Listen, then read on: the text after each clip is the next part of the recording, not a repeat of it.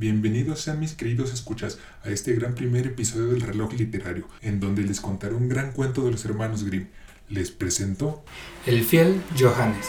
Eras una vez un rey viejo que se puso enfermo, y cuando yacía en el lecho de dolor se puso a pensar. Esta cama en la que yazco será mi lecho de muerte. Y entonces dijo, Id a buscar al fiel Johannes, quiero hablar con él. El fiel Johannes era su criado favorito. Le llamaban así porque se había mostrado fiel al rey a lo largo de toda su vida. Cuando se presentó en el dormitorio real, el rey le indicó que se acercara a su cama y le dijo, Mi bien y fiel Johannes, ya no voy a seguir en este mundo por mucho tiempo. Y solo me preocupa una cosa. Mi hijo es un buen chico, pero es muy joven aún y no siempre sabe elegir lo mejor. No podré cerrar en paz los ojos a no ser que me prometas que serás para él como un padre adoptivo y que le enseñarás todo lo que debería saber. Lo haré con mucho gusto. dijo el fiel Johannes. No voy a dejarle desamparado en ningún momento, y aunque me cueste la vida, le serviré fielmente. Lo que dices es un gran consuelo. Dijo el rey. Ahora puedo morir en paz. Cuando ya no esté aquí, debes hacer lo siguiente. Muéstrale todo el castillo, llévale a todos los sótanos, todas las escaleras, que entre todas las salas y vea todos los tesoros que contiene. Pero no le permitas entrar en la estancia que se encuentra al final de la galería larga. Allí hay un retrato de la princesa de techo de oro, y si viese ese retrato se enamoraría de ella. Sabrás que ha ocurrido eso porque se caerá al suelo y perderá por completo el sentido. Y después correrá toda clase de peligros por ella. Líbrale de todo eso, Johannes. Es la última cosa que voy a pedirte. El fiel Johannes prometió cumplir lo que le pedía, y el viejo rey se recostó en la almohada y murió. Después de los funerales, el fiel Johannes le dijo al joven rey, Es hora de que conozcáis todas vuestras posesiones, Majestad. Vuestro padre me pidió que os enseñara el castillo entero. Ahora os pertenece, y debéis conocer todos los tesoros que alberga. Johannes la acompañó en un recorrido completo, escaleras arriba y escaleras abajo, hasta las azoteas y los sótanos. Le abrió todas las magníficas estancias, todas excepto una, porque el fiel Johannes no permitió que el joven rey entrara en la habitación situada al final de la galería larga, la que contenía el retrato de la princesa de techo de oro. El cuadro estaba colgado en una pared de tal manera que bastaba con entrar a la sala para verlo inmediatamente, y estaba pintado tan bien y de forma tan vivida que la princesa parecía respirar y estar viva. No podía nadie imaginar ninguna cosa tan bella. El joven rey notó que el fiel Johannes pasaba siempre de largo cuando cruzaba delante de la puerta de esa estancia, o que intentaba distraerle cuando se aproximaba, y un día le dijo, Johannes, he notado que siempre tratas de impedirme que entre allí. ¿Por qué no abres nunca esa puerta? Ahí dentro hay una cosa aterradora, Majestad. No es bueno que la veáis. Pues quiero verla. Ahora he visto todo el castillo, y esa estancia es la única que me queda por ver. Quiero saber qué hay dentro. Y diciendo eso, trató de forzar la puerta y abrirla, pero el fiel Johannes se lo impidió. Le prometí a vuestro padre, el rey, que no os permitiría ver lo que hay dentro de esa estancia, Dijo, porque eso solo nos traerá desgracia a los dos. pues te equivocas, dijo el rey. Siento tanta curiosidad por ver lo que hay dentro que, si no consigo entrar, será eso lo que me traerá mala suerte. No tendré paz ni de día ni de noche, hasta que no sepa qué hay ahí dentro. Abre esa puerta, Johannes. El fiel Johannes comprendió que no tenía elección. Muy compungido y suspirando, cogió la llave de la niña donde colgaban todas y abrió la puerta. Entró él por delante pensando así bloquear la mirada del rey e impedirle ver el cuadro, pero no lo consiguió. El rey se puso de puntillas y miró por encima de él, y ocurrió exactamente lo que el viejo rey dijo que ocurriría. El joven rey vio el retrato y al instante cayó sin sentido al suelo. El fiel Johannes lo levantó y se lo llevó a su habitación. Dios mío, Iba pensando, qué mal comienzo para su reinado. Qué golpe de mala suerte nos alcanzará ahora. pero el rey recuperó el sentido al poco rato y enseguida dijo, ¡Qué cuadro tan bonito! ¡Qué joven tan bella! ¿Quién es? Es la princesa del techo de oro. Dijo el fiel Johannes. Estoy enamorado, Johannes. Estoy tan enamorado de ella que, si todas las hojas de todos los árboles fuesen lenguas, ni siquiera uniendo sus fuerzas podrían expresar todo lo que siento. Correría cualquier riesgo, incluso el de perder la vida, por conquistar su amor. Johannes, mi fiel servidor, tienes que ayudarme. ¿Cómo podría ir a donde está?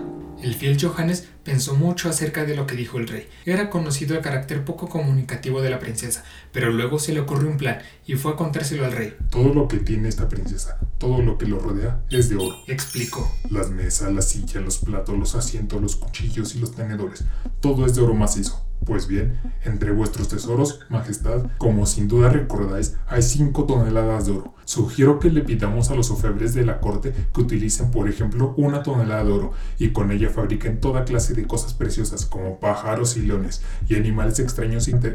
Puede que a ella le apetezca tenerlos y podría probar suerte de esa manera. El rey convocó a todos los ofebres y dijo lo que quería. Ellos comenzaron a trabajar día y noche y fueron fabricando una cantidad muy grande de piezas tan bellas que el joven rey fue de la opinión que la princesa no habría visto jamás nada parecido. Cargaron todas las piezas en un velero. El fiel Johannes y el rey se disfrazaron de mercaderes hasta quedar irreconocibles. Luego levaron anclas y navegaron por el mar hasta llegar al país de la princesa de techo de oro. El fiel Johannes le dijo al rey que pensaba que sería mejor que él se quedara a bordo del barco. Yo desembarcaré, Dijo, y averiguaré si esta princesa está interesada en nuestro oro. Lo mejor sería que preparéis una selección de piezas para que ella pueda verlas. Decorad con ellas el barco. El rey comenzó encantado a seleccionar y disponer esa muestra mientras el fiel Johannes se dirigía al palacio. Llevó consigo unos pocos objetos de oro. En el patio del palacio vio a una joven que sacaba agua de dos pozos con sendos de baldes de oro, el uno para agua normal y el otro para agua con burbujas. Iba a darse media vuelta y volver al palacio, cuando captó la presencia del fiel Johannes y le preguntó quién era. Soy un comerciante. Dijo él, Vengo de unas tierras lejanas para ver si alguien se interesa por nuestro oro. y abrió su ropaje y le mostró lo que traía. ¡Qué cositas tan bellas! Dijo ella, dejando los baldes en el suelo y cogiendo una por una las figuritas de oro. Que ir a ver a la princesa y contárselo. Ya sabes que a ella le gusta el oro y estoy segura de que querrá comprar todo lo que traes. Cogió de la mano al fiel Johannes y le condujo escaleras arriba, pues se trataba de la primera doncella de la misma princesa. Cuando ésta vio los objetos de oro, se mostró encantada. Jamás en la vida había visto cosas tan preciosas como estas. Dijo, No me puedo resistir a poseerlas. Dime su precio. Las compraré todas. Alteza Real. dijo Johannes. En realidad, no soy más que un criado. El comerciante es mi señor y generalmente es el quien fía los precios. Además, las pequeñas muestras que traía conmigo no son nada en comparación con todo el que él trae en el barco. Jamás había hecho piezas de oro tan bonitas como estas. Traedla todas. Dijo ella. Me gustaría satisfacer vuestros deseos, pero son abundantísimas. Para traerlas todas necesitaríamos muchos días y, además, es tal su número que todo este castillo no sería suficiente para mostrarlas, a pesar de que es tan grande y espléndido. Johannes pretendía picar la curiosidad de la princesa y había acertado, pues ella le dijo, Entonces, yo iré al barco. Lléveme ahora mismo y allí veré todos esos tesoros de tu señor. El fiel Johannes la condujo al barco, satisfecho de haber conseguido su objetivo. Cuando el joven rey bajó a recibir a la princesa en el muelle, comprobó que era más bella incluso que en el retrato, y a punto estuvo su corazón de reventarle en el pecho. Pese a todo la llevó primero a cubierta, y después guió sus pasos hasta la bóveda. Siempre el fiel Johannes permanecía arriba. Suelta amarras y pon el trapo que puedas, Le dijo Johannes al timonel. y vuela como un pájaro en el aire. Entretanto, en la bóveda, el joven rey empezó a mostrar a la princesa las vasijas de oro y todos los demás objetos, los pájaros, los animales, los árboles y las flores, tanto de los estilos realistas como los fantásticos. Transcurrieron las horas y ya no se dio cuenta de que estaba navegando. Tras haberlo visto todo, soltó un suspiro de alegría. Gracias, señor. Dijo, Qué colección tan bella. Jamás había visto nada parecido. Es realmente exquisita. Pero es hora de que regrese a casa. y entonces se volvió a mirar por la escotilla y comprobó que se encontraba en alta mar. Pero se puede saber qué habéis hecho. Exclamó. ¿Dónde estamos? He sido traicionada. He caído en las manos de un comerciante. Aunque seguro no soy ningún comerciante, sino un pirata.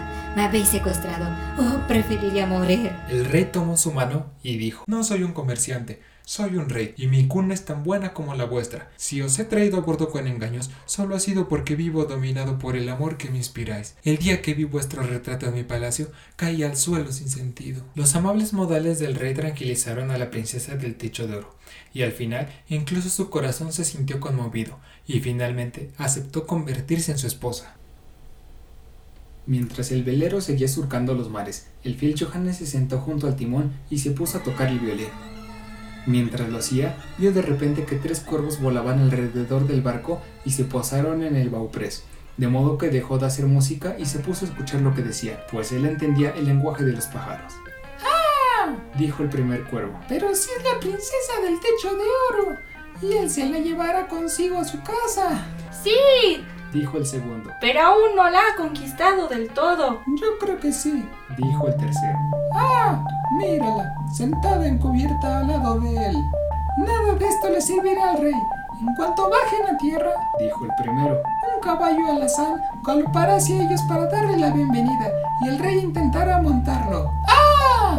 Y si lo hace, el caballo dará un salto al cielo y se lo llevará montado hacia arriba y ella no volverá a ver al rey nunca más. ¡Ah! Dijo el segundo. ¿Y no hay modo de impedirlo?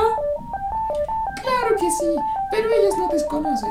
Si salta sobre la silla del caballo cualquier otra persona, saca la pistola de la cartuchera que llevará en la silla y mata de un tiro al caballo, el rey no correrá ningún peligro. ¡Ah! Pero quien quiera que lo haga jamás debe decirle al rey por qué lo hizo, porque si se lo dijera, se convertiría en una roca y caería a los pies del rey. Y yo sé otra cosa. Dijo el segundo cuervo. Además, ni siquiera después de que mate al caballo podrá considerarse que el rey esté a salvo. Cuando entren al palacio encontrarán un precioso traje de bodas dispuesto para él, muy bien doblado encima de una bandeja de oro. En apariencia será un traje bordado de oro y plata, pero en realidad está hecho de azufre y brea. Y si se viste con él, le quemará toda la piel, hasta el mismo tuétano. ¡Ah!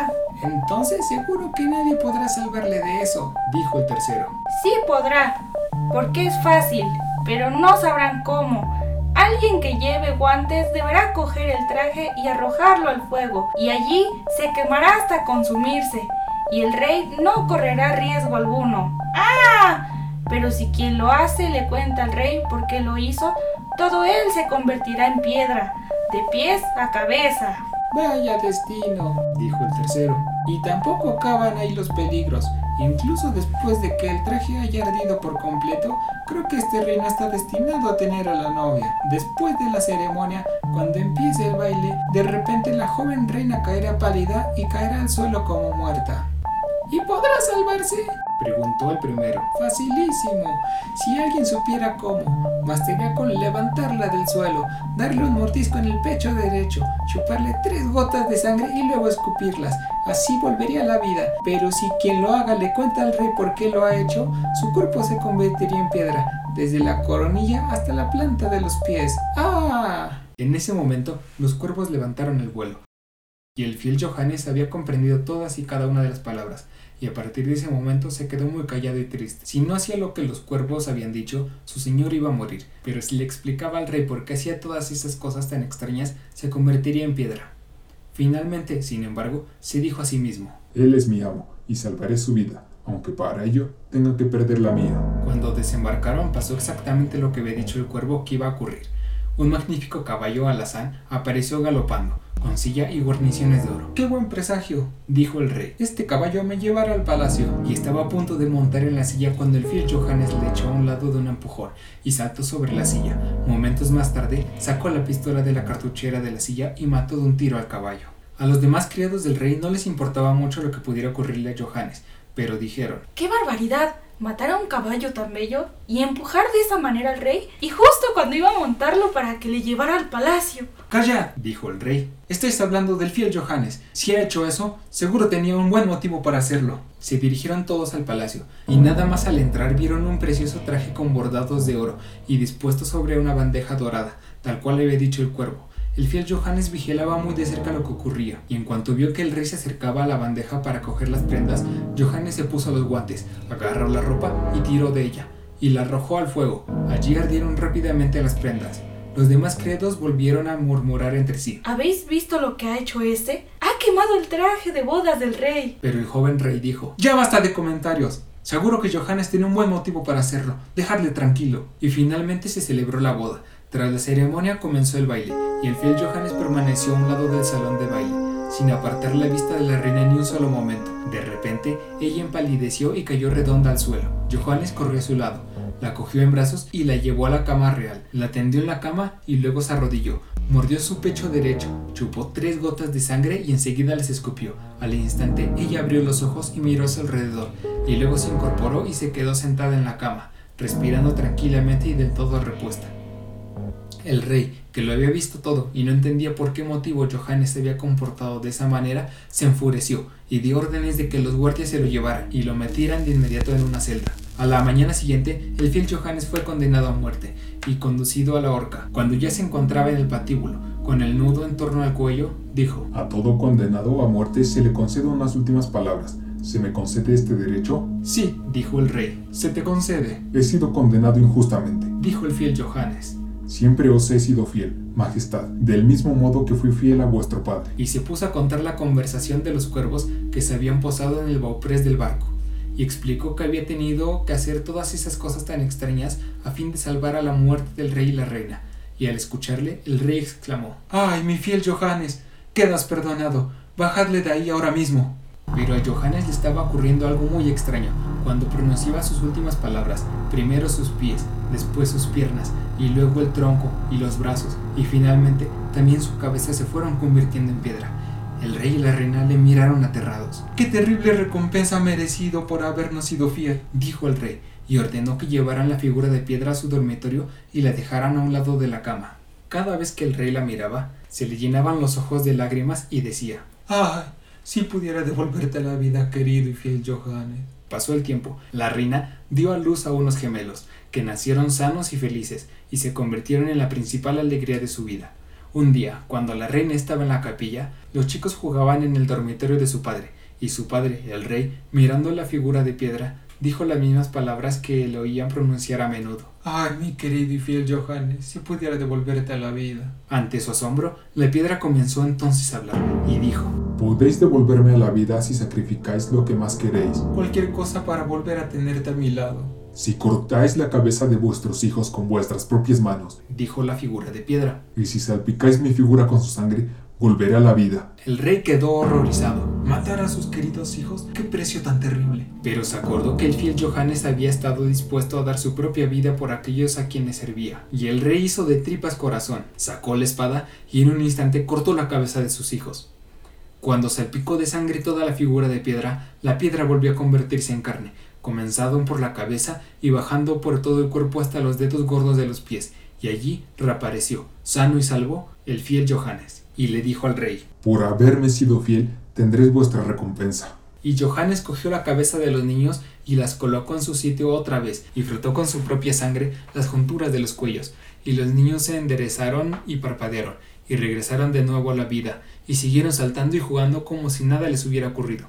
El rey se sintió rebosante de alegría, y luego oyó a la reina que regresaba de la capilla, y les dijo a Johannes y a los niños que se escondieran en el armario, y cuando entró la reina le preguntó, ¿Has estado rezando? Sí, pero no ha podido quitarme de la cabeza ni un solo momento el fiel Johannes, y aquello tan horrible que le ha ocurrido por culpa nuestra.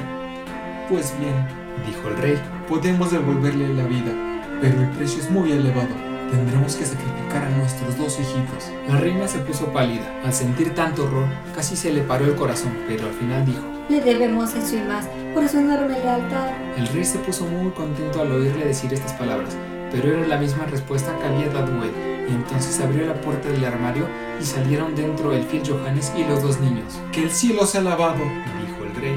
El fiel Johannes se ha salvado y vuestros dos hijos también están vivos. Y le contó entonces a la reina todo lo que había ocurrido y después de eso vivieron felices todos juntos hasta el final de sus días.